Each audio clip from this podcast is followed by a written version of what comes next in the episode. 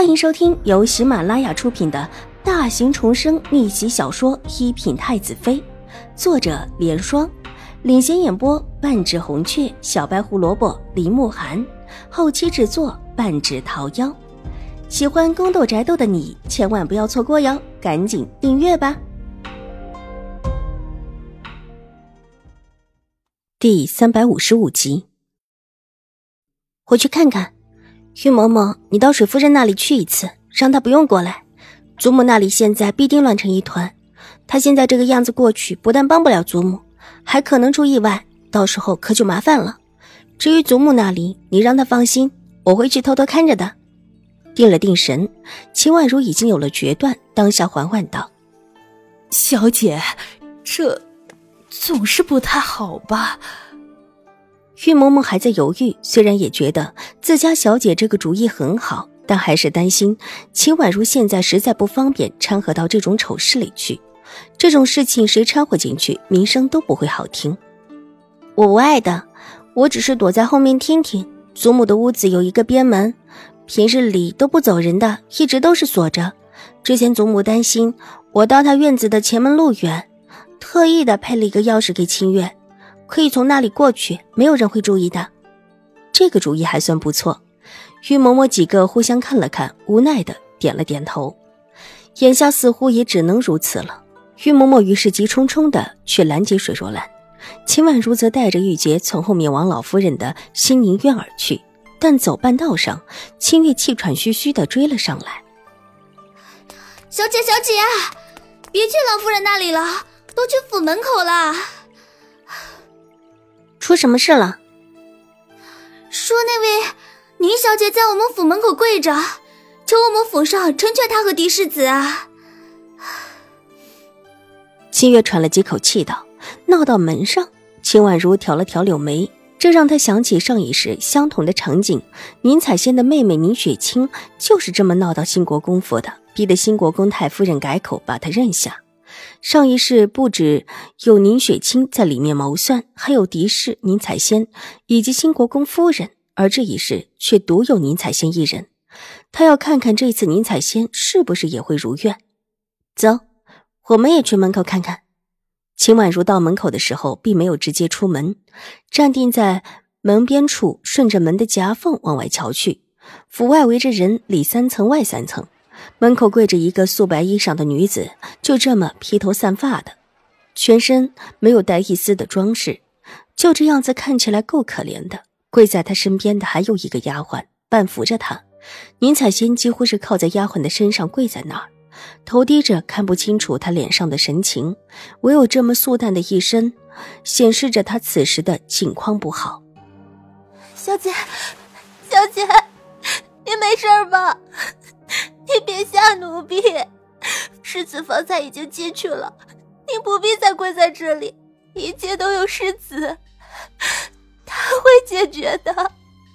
丫鬟满脸是泪的哭着，看起来又是一个可怜的，眼泪还往下落，怎么看都觉得眼前的宁将军府的人欺负这位弱女子。我没事，我等表弟，他，他一个人。他一个人，我怎忍心？宁采臣的声音很低，但是在近前的几个还是能够听得清。然后由着这么几个听到的人传了开去，一时间，众人对于这位病弱但却颇有情义的女子很有好感。可是世子让你好好休息，跟你说没事的，他一定会断了和秦府的这门亲事，会娶您的。你现在这个样子跪到这里来，世子知道了会担心的。丫鬟拿着帕子抹了一把脸，慌乱的哭着，显见的真心的担心这位大小姐。我终究是我和表弟误了秦府的大小姐，我和表弟对不起她，纵然要我。一直跪着赔罪，也是应当的。这时候再说什么，倒是显得我诚意不够了些。宁采仙的声音一如既往的病弱，断断续续，然后又听到的人传播开去，围观的人个个点头。这位小姐虽然不守规训，但至少也是敢做敢当，而且还颇有情义。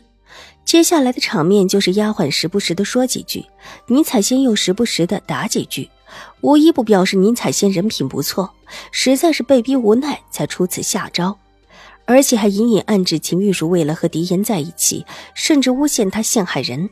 说了几句之后，还差一点晕倒，一看就知道是身体极弱的。这么可怜又娇弱的女子，纵然做了一些出格的事情，但还是极叫人同情的。一时间，门口的人群里传来叹息声，许多人都已经站对了这位弱女子，只觉得秦府太过仗势欺人。既然别人这么有情有义，怎么还这么的下辣手拆散这对男女？然后又有人说起秦府的闲事，说起这位秦大小姐是秦府的狄夫人所生，而狄夫人之前就是个心思恶毒的，听说还害过府里的水夫人。众说纷纭之间，府门忽然打开了。秦婉如站的位置正是靠边外的边门处，边门没有开，只微微开了一条门缝。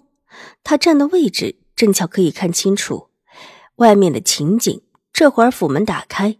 看到祖母、父亲以及永康伯府的一众人等都从正门里出来，水眸扑闪了一下，侧过头看了看跟着祖母出来的下人，把玉洁叫了过来，低声吩咐了几句。玉洁点点头，往正门口混去。门口这时候出来的人多，乱成了一团，谁身边的下人都有。玉洁机灵的找到了一个往日跟在段嬷嬷身边的丫鬟。伸手往段嬷嬷处指了指之后，便悄无声息的退了回来。那个丫鬟看起来也是一个机灵的，并没有马上过去，等了一会儿才挤到段嬷嬷的身边，低声说了几句。秦婉如站定在门缝后面，目光依然落在宁采仙的身上，感应到门口有人出来，宁采仙抬起了虚弱不已的头，看向站在当中的老夫人。忽然用力的推开小丫鬟的扶持，努力的跪直身子，冲着老夫人的方向用力的磕了几个头，哀声道：“请老夫人成全我和表弟，就算是为奴为婢，我也是愿意的。”说完，身子一软，居然当场就晕了过去。本集播讲完毕，下集更精彩，千万不要错过哟！